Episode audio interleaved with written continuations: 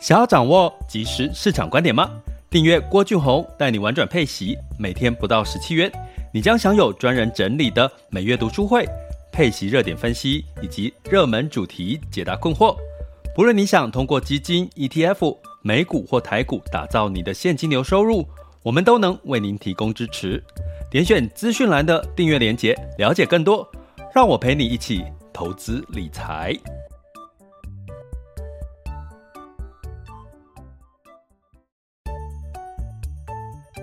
想要掌握即时市场观点吗？订阅郭俊宏带你玩转配息，每天不到十七元，你将享有专人整理的每月读书会、配息热点分析以及热门主题解答困惑。不论你想通过基金、ETF、美股或台股打造你的现金流收入，我们都能为您提供支持。点选资讯栏的订阅链接，了解更多。让我陪你一起投资理财。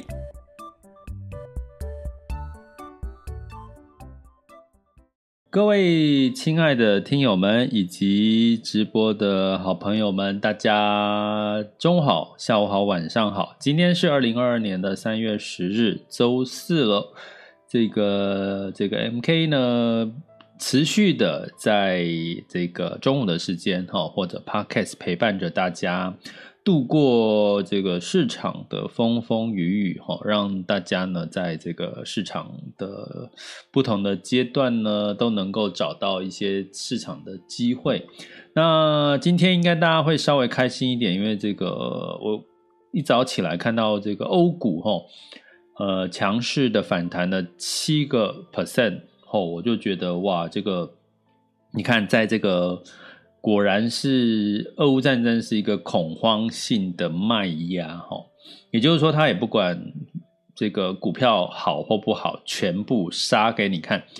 尤其是台积电。那我也在这个我们的群组里面提提到，哈，因为我们高阶课有教，哈，就是在台积电的下跌的下一个支撑价位，那目前看到的确在这个支撑价位。五百七十五、五百七十二左右就反弹上来了，代表呢，市场整体来讲是有支撑的哈。那当然呢，你从短期来看，你可以稍稍的放宽心哈。那是什么原因让这个市场呢反弹？那当然就是大家最担心，其实是俄乌战争在造成。原物料的这个大涨带来物价的大涨，哈，那经过了这个一番的可能增产的一些这个消息出炉之后，哈，包含美国可能再度释放这个战备储油，哈，让这个油价这个一天一次期货价格跌了十三个 percent，哈，那你会觉得为什么跌幅会有这么高的这么大的差别？因为其实油价都是买未来的。未来的油价哦，它是一个期货的一个概念，所以通常呢，大家知道期货，如果简单来讲，就是它的风险比较高，就是它的波动通常也是比较比较幅度会比较大了哈。所以呢，在昨天其实这个油价就跌了十三个 percent 哈，所以带动了大家对于这个物价会在飙涨的一个稍稍的减压了哈。那也让十年期美债殖利率往上走哈，就带动了。这个大家对市场未来的预期稍稍的在不用那么悲观哈，所以让这个全球的股市呢普遍都涨哈。所以如果这段时间今天没有涨的，大家可能要去检讨一下这些这这个市场啊，这个市场啊，我讲的是市场不是个股哈。这个市场今天没有涨到的，大家可能要检讨一下哈，是不是适度的要把它。换掉哦，因为在这个代表为什么？为什么今天你在做可以做一个功课？今天应该全面普涨的机会会比较大，因为过去都是恐慌性的卖压，也就是说，不管好股票、坏股票都跌的情况下，那当然它这个疑虑稍稍的减缓了，应该就要反弹上来。如果它这个时候还不反弹，那。那你可能要看它到底出了什么问题哈，我觉得这是第一个要提醒大家的哈。那不过呢，要提醒大家，目前所有的疑虑都还没有消除，也就是说，俄乌战争还是持续的进行。但是时间久了嘛，大家就觉得可能也不会真正的挑起了这个更严重的战争，那可能会是更多的经济制裁。那可能呢，这个各个国家呢，呃，也开始去做一些救补救的一些措施哈。什么补救的措施呢？比如说欧洲哈，就欧盟呢就联合说，大家来募债哈，募这个这个债券呢，来救救最近因为俄乌战争带来的一些像能源啊、原物料一些，比如说补助啦相关的一些措施哈。而有在救哈，那美国呢？哎，基本上呢，可能他也在做一些，比如说他在升息上面，他就没有那么强势了哈，这也是在救啊。他担心影响股市太多哈，或者是他在释放这个所谓的战备储油，这也是啊。另外一个重点就是数字货币，也就是说呢，大家知道，在这段时间呢，其实影响最大的，比如说呃，通常发生负面消息的时候。这个国家的货币通常就是贬值，先贬给你看，哦，或者有什么利空消息，或者这个国家或者经济状况不好，可能它的货币就先贬给你看，哈。所以大家知道，这个俄罗斯的这个货币呢，基本上在一开打之前跟之后都跌幅颇深的，哈。那所以呢，你从这个角度来看，其实汇率呢，其实跟我们接下来投资的市场的确也是息息相关，哈。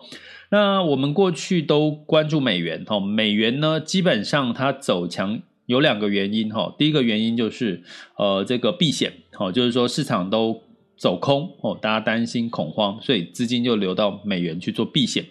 最近很明显就是这个状况，美元在做避险。另外一个情况是什么情况？是美元会走强呢？就是美元经济体相对来讲太强了。那这个强呢，是强过于其他的新兴市场国家哈，或者是欧洲哈，所以这两个因素会带动美元的走强。那同样的道理呢？同样的道理，什么情况美元会走弱？当然，第一个美元经济走弱嘛。那过去来讲。弱就会带动什么？新兴市场的货币有机会走强，为什么？因为在早期过去的历史的经验里面呢，美元美国走弱的时候，新兴市场其实走强，相对是强势的，那就会让美元贬值，可是新兴市场的货币就增值哈。那一个后疫情时代打翻了这所有的游戏规则。打什么叫打翻了这所有的游戏规则？就是嗯，基本上嗯，基本上你会发现，新市场已经几乎被疫情给打的很难起来了。为什么？因为疫苗不会第一个优先轮到他们嘛，要不然我们台湾也不会积极的去发展自己的国产疫苗嘛。因为我们希望不要受控于这些变数，希望我们可以掌握更多在自己的手上嘛。吼。所以你从这个角度来看，其实很多的新兴市场它其实是被动、被动的被接呃被动的被接济哈，或者是去去在后疫情时代呢，要去去去救他们的经济，都必须要靠别人的援助。所以在这段时间呢，其实新兴市场呢相对来讲就没有发展，经济发展就没有没有比美国这些已开发国家相对来讲这个以生计啦。科技的技术来得好哈，就开始又出现了一大幅度的落差哈。诶，可是呢，在接下来的一个情况呢，最近诶，这个俄乌战争的情况哈，再加上供应链中断哈，再加上物价飙涨，所有的因素加在一起，这样气候变迁这所有的因素哈，你会开始发现呢，其实大宗商品不止油。金哦，或者是其他的像白金呐，哈，其他类型的铜啊这类的大宗商品的价格，甚至呢，因为乌克兰是这个小麦的主要的出口国嘛，所以呢，这个粮食也上涨哈，所以这些大宗商品价格的上涨呢，反而怎么样，带动了所谓的这些原物料输出国家的货币上涨。所以，我们今天要来聊的事情是，这些大宗商品价格上涨的过程当中，其实反而让这些所谓的原物料出产的国家反而受惠。哦，就是它有机会因为价格上涨赚到更多的获利。哈，那相对来讲也带动这些国家的这个货币，哈，有走升的机会。所以，你可以从这个角度来看。以台币来讲，哈，台币来讲，基本上它我们没有所谓的原物料大宗商品的输出的一个一个一个重要的地位嘛。那我们过去台币这个强势，当然就是我们基本上的经济体哈，呃，经济体呢持续，然后出口呢连续二月份呢都是非常畅旺的哈。那这也带动了这个呃台币比较居高哦，就是比较有一个呃升值的一个空间。可是呢，在俄乌战争之后，发生了很多包含像地缘政治啦一些相关的变数，大家开始从军。国际上开始去重新思考台湾的一些呃风险在哪里哈，或者是虽然它除了有不错的经济体，可是它也有它的风险在哪里。所以呢，你会看到最近的一个情况就是资金外资在流回流回美国嘛，避险哦，就是避险哈。所以呢，你从这边来看，你可以可以简单的推论，其实台币呢在这段时间走弱的几率会比较高哈。那的确也反映了这件事情的状况。所以，我刚刚在讲这一连串呢，其实是试图的让大家理解哦，其实汇市流向，其实在今年第一季其实是非常重要，尤其是俄乌战争，因为资金往哪边流，那个市场可能相对来讲会比较安全一点，或者是比较稳定一点。但是呢，也代表的是资金呢已经不在好，以我们台湾的角度呢，我们可能要去看除了美国之外，其他强势的一些新兴市场。然后，好，那我们要来讲这个目前哈机构呢对于这些新兴市这些相关的货币的一些看法哈。当然，兑换美元呢有走强的，也有走弱的哈。我们先来讲一下走弱的部分哈。诶，大家应该猜得到吧？哈。哪些新市场的货币会走弱呢？哎，稍待我一下哈，我把这个资料打开。那因为呢，这个地缘政治的风险嘛，哈，所以避险资金哈涌入了美元。但是呢，相对来讲哦，我先讲一下美元呢，在美元指数在三月一号到三月八号跟二月份一整个月哈，我们分两个阶段来看它的涨跌幅哈。二月份一整个月呢，美元涨了，美元指数上涨了三点五七个 percent。好，那这个呃，也就是说，你如果单投资美元的话，哈，兑换回台币呢，有机会哈，就是上涨了将近快应该有三个 percent 左右了，因为二十七到二十八嘛，对不对？二十七到二十八，假设我们用一一块钱来算，的确有三个 percent 左右的一个涨幅哈。那在三月八号，哈，其实涨幅都在三月初，哈，因为俄乌战争，哈，所以呢是二点四四，有美元指数呢在三月到目前为三到三月一号到三月八号呢是上涨了二点四四个 percent，哈，所以美元强势。那哪两个市场跌？哪两哪三个货币呢跌，甚至跌幅比较深呢？第一个当然就是欧元，哈，欧元二月一整个月是下跌了四点五二。好，欧元的货币哈，那三月一号到三月八号又下跌了二点八五哈，那英镑一样哦，英镑也是下跌了三点二六哈，二月份一整个月下跌了三点二六，然后呢，我们这边都是讲兑换美元的哈，那英镑呢，呃，这个三月一号到三月八号也是下跌了二点三七哈，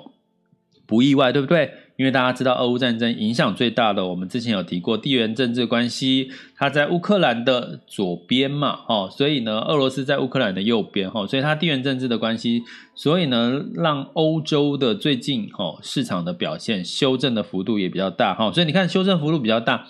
昨天哦，反弹的幅度也反弹的力道也会比较大哦，因为欧洲经济体基本上没有太大的问题，基本面是不错的。那大家也留意到一件事情，美元。预计三月开始要酝酿升息，哎，记得哦，提醒一下，三月中下个礼拜，好，开始会有一些升息的消息要出来了，哈，应该开始具体要进入到升息的一个结果要发生了，哈，所以持续的关注锁定我们的 Podcast 呢，我们会持续来掌握一下美元美呃月中三月中升息之后发生的可能一连串的变化，哈，怎么去因应，好，这个请大家持续关注我们频道。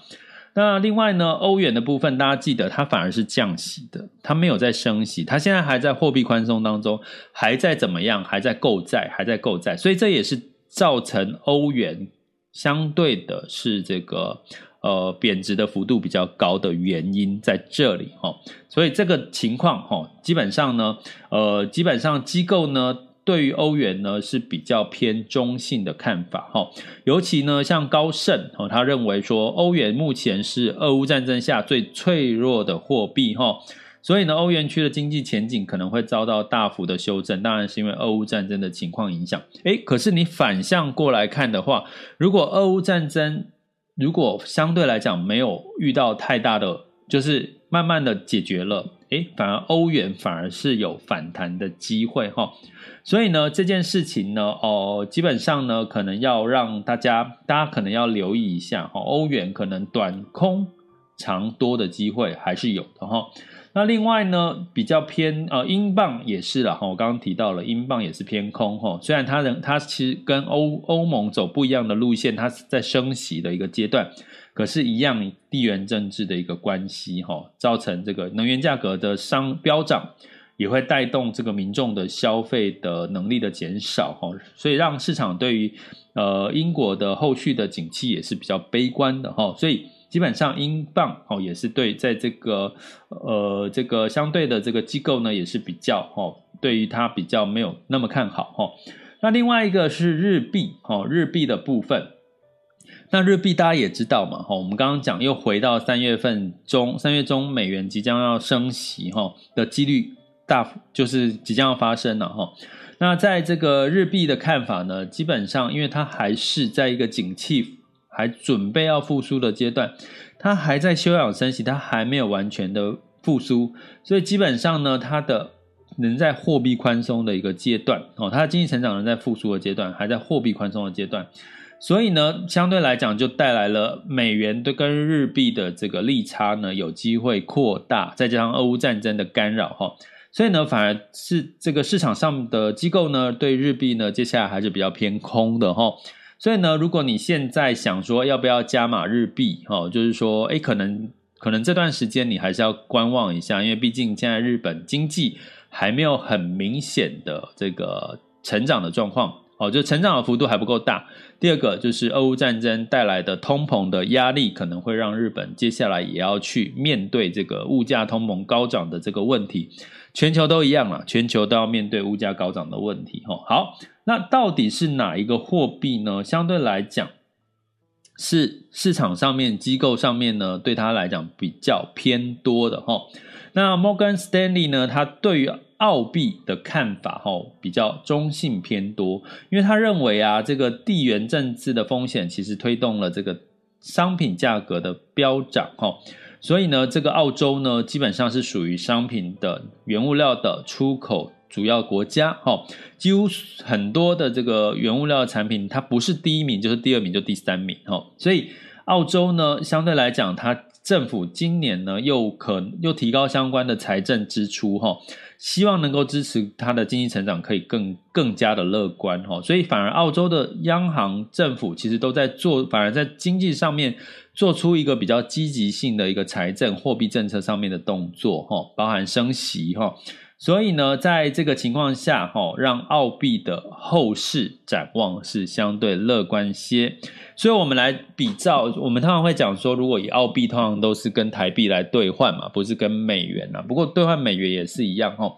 相对来讲，近期的澳币，好，我也来看一下，哈，近期的澳币呢，在二月份一整个月兑换美元呢是上升了一点七二，哎，反而其他的货币都在贬，哈，哎，刚。补充一下哈，日币好像没讲到，日币呢，二月份一整个月是兑换美元是跌了零点一 percent 哈，那三月到一号到三月八号是跌了零点五八哈，稍微小跌了哈，没有像欧欧元跌的那么多。那澳币相对来讲呢，是兑换美元是逆势上涨了一点七二，二月份一整个月，那三月一号到现在是上涨了零点零八哈，所以整体来讲，你要说如果你要除了美元之外，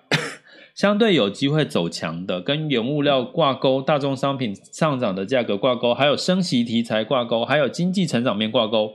其实澳币可能会是在今年至少短期来讲，对他来讲哦是有利的哦，对他来讲是有利。我们刚刚讲几件事，你要怎么判断货币的强弱？就是第一个升息升不升息，第二个就是呃这个国家基本面哦，就是它的经济成长率好不好。好、那经济成长率好，就代表它的货币有机会强势哈、那另外呢，它大宗货商品的价格上涨，也让它哦有获利更多的、更好的获利的一些机会，更所以让它的货币也相对来讲可以更强势。澳币哈、那基本上呢，人民币在这段时间，坦白讲也是算是稍微强势哈、因为。呃，人民币美元兑换人民币是在二月份一整个月是上涨了零点七六，那三月一号到三月八号是下跌了零点一五哈。不过呢，人民币呢，可能我们还是不用特别的去呃。理解呃，去关注它，因为它其实是这个央行在干预这个货币的升降哈，也就是说，呃，人民币呢，基本上它的出口哦，在呃去年到目前为止，它的出口也都是非常的好哈，跟台湾一样，出口非常旺盛。可是呢，照理说，人民币货币要强势的贬强强势的升值了哈，可是呢，其实央行有适度的去做一些呃人为的干预，让这个人民币呢，维持在一定的哈，就是。中中性的一个一个状况哈，所以呢，目前来看的话哦，你可能它比较偏向于人为上面的一些一些调控哦，调控货币哈，所以我们可以参考一下。那另外一个呢，像南非币，其实从二月到三月兑换美金，其实也稍稍的上涨了哈，零点三三哈，二月份呢，南非币上涨了零点三三，然后三月一号到三月八号呢是上涨零点四九哈，兑换美元是稍微上涨的哈。那原因当然就是南非也是其中一个矿产的主要的一个大宗商品的国家哈。不过呢，它的基本面哈，如果跟澳币来讲，可能基本面跟这个政府政策上面的支持呢，跟相对来讲可能是澳澳澳洲可能会比较明确一点哈。所以呢，我们可以简单的从这些不同的货币呢，我们可以看出啊，其实啊，你会看到其实只要哪一个资金往哪边流嘛。你去想一下，资金会往哪边流？是往货币汇率强势的地方流。吼，那反观来讲，吼，为什么新台币会走弱？今这这段时间走弱，当然就是外资金的外外资的流出嘛。吼，那当然会不会短期？这是短期哦。我们现在讲的这个汇率的方向都是短期，因为毕竟是有一个俄乌情势的干扰。那如果俄乌情势干扰拿掉呢？回到基本面，诶，可能看法就有略有不同哦。比如说欧元可能就不。不见得会那么的弱势了哈，所以呢，在俄乌战争前、俄乌战争后，我觉得大家都要去看，可能那个方向会有点不同，大家可能要持续的关注哈，不要不要在这段时间，我觉得是一个危机入市的一个一个时间点，就是说你只要能够掌握到好那个方向时机的话。其实反而今年你还是会有一个不错的一个收益的机会了哈。那当然呢，你可以去怎么看？就是呃，核心资产跟卫星资产哦，以息养股哦，把你的大部如果俄乌情势不明确升息的情况。不明确哈，甚至升息的幅度有可能增加的话，诶，那你可能呢布局一些所谓的核心资产，也就是说，呃，它相对配息、殖利率高的哈一些个股、ETF 或者是基金、主题基金，然后再利用这些衍生出来的相关的一些呃配息收入，再去做这个。呃，积极卫星的一些操作哦，比如说一些叠升的市场哦，叠升的市场哦，但是风险波动程度相对高的一些市场，去做一些分批进场的一些动作。我相信，在今年反而在这个时间点呢，你会有另外一个危机入市一个好机会哈。好，所以分析完了货币，大家应该就比较清楚货币走势跟这个市场上面的一些关系喽，好吗？那如果你想要这个掌握更多的这个。呃，相关的细节哈，我们这个订阅有这个主题哈，就是跟着即时的市场走哈，去这个呃不不同的主题，让大家去学习掌握更多的这个，不管是在投资标的的一个挑选哈，或者是学习挑选哈，或者是在市场及时的一些。更精准的掌握呢，你都可以从我们的订阅里面呢，可以看到更多的这个资料。那欢迎大家加入我们的订阅行列，点选我 Mr. Bus 的赞助头像，以及这个呃这个什么各个平台的哈各个平台的这个订阅学习方案的连接，点下去就可以了解更多的详细内容。欢迎大家加入我们的订阅行列。这里是郭俊宏带你玩转配息，给你及时操作观点，关注并订阅我，陪你一起投资理财。好的，那接下来呢，我们来看的是这个三月十日周四中午呃的全球市场盘势轻松聊。OK，那在这个全球市场盘势，现在时间是十二点二十四分哈。风险指标呢，近月 VIX 恐慌指数来到三十一点九五，VIX 恐慌指数来到三十二点四五哈，所以其实有稍稍的下滑，可是还没有回落到二十三十以下哈，所以代表市场呢还是恐慌的哈，因为欧情势还是都是在讲喊话嘛，还没有具体的签下和解书啦，或者是和平谈判的一些进度哈，所以大家不要太过乐观，可是也不用太过悲观。记得市场在你的心中，市场永远是对的哈，你不用再去猜测揣测市场下一步，你只要把握住你的投资的策略。我刚刚讲这个频道就是以息养股，好不好？核心资产搭配卫星资产配息的标的，选高值利率的。的这些标的哈，然后财务相对来讲，自由现金流或者它的财务的这个成长，在今年的获利成长其实是更可观的哈。这些只要你挑对了、挑好了，基本上你就不用太过于这个。担心这个市场上面的一些波动哈，也不用特别去预测了哈。那在美股的部分呢，基本上这个四大指数呢都上扬了哈，都走高了哈。那当然是因为油价崩跌，其实是有一个关系啦。然后俄乌的局势看起来好像有和谈的机会。那道琼哈上涨了二点两个 percent 哈，然后 S&P 五百、纳斯达克跟费城半导体分别上涨了。二点五七、三点五九跟三点九七，哈哦，这个应该很多的呃听友们、投资人应该会觉得哦开心吧，哈、哦，这个反弹了哈。那在欧股的部分一样哈，因为油价反弹的一个呃下跌的一个关系哈，让这个欧股的涨幅哈更可观哈。泛欧六百上涨了四点六八，德国跟法国分别上涨零七点九二。七跟七点一三个百分点，英国上涨了三点二五个百分点哈，所以涨幅其实反弹的力道还蛮大的哈。那在雅股的部分呢，基本上在周三的时候呢，这个台股是收收红哈，上涨了一点一三 percent 哈。另外一个收红的就是其他的股市都小跌，日经是下跌零点三哈。香港恒生是下跌零点六七，上证指数是下跌了零点九六。那不过呢，今天因为欧美股市的这个激励之下呢，其实基本上今天的整体的亚洲股市呢，普遍呢是一个比较反，也是一个反弹的一个现象哈。那我们来看一下，现在时间是十二点二十七分，请稍待我一下，今天的电脑有一点点的慢哈。等它它开启，好哎，会不会美国那个苹果春季发表会议发布，我的电脑就变慢了？难道这是中间有猫腻吗？好啦，没有开玩笑哈。好，那在这个台股目前是上涨了四百三十三点四二点哈，呃，加权指数来到一万七千四百四十八点七八哈，然后上涨幅度是二点五五，那其中呢，台积电上涨了二十点哈，来到五百八十八，上涨幅度是三点五二，柜买指数是一点八九 percent 的一个涨幅哈，那目前台指期哈一样仍是上涨的，那我们来看一下。下一个雅股，上证指数是上涨了二点零一 percent，来到三千三百二十一点八。哈，那又，怎么跳掉了？好，再稍等我一下。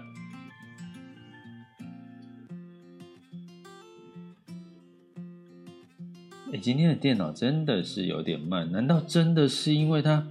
发布新机就让我们旧机变慢了吗？这样子好让我考虑再去买新机吗？不可能，办不到。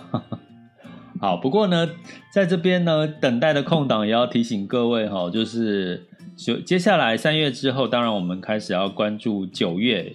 之前哈，会开始陆续有一些九月的一些苹果发布的一些消息，大家可以留意一下。呃，通常发布的真真假假当中，现在真实率都蛮高的哈，所以基本上呢，呃，如果说苹果哦发布了之后呢，有机会就是听到很多有关元宇宙或者是这个 NR 眼镜的一些消息呢，可能大家呢可能在下半年可以多多再回头关注一下元宇宙这个话题了哈。可能在俄乌战争情势的干扰结结束告一个段落呢，哎，反而呢市场又会回到这些。呃，热门的主题上面哈，好，你看我的电脑跑到现在还没跑完呢，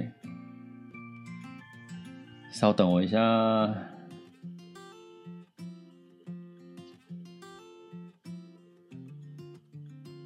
怎么会这样？好，我们接下来要看的是港股，我们直接看那个好了，日日经指数哈。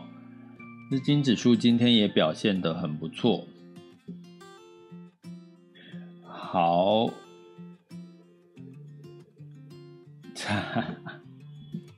今天发生什么事情？好，直播就是会有这些事情发生齁。那没关系，我们先让它跑一下，我们先看一下这个其他的哦，其他的市场的一些走势。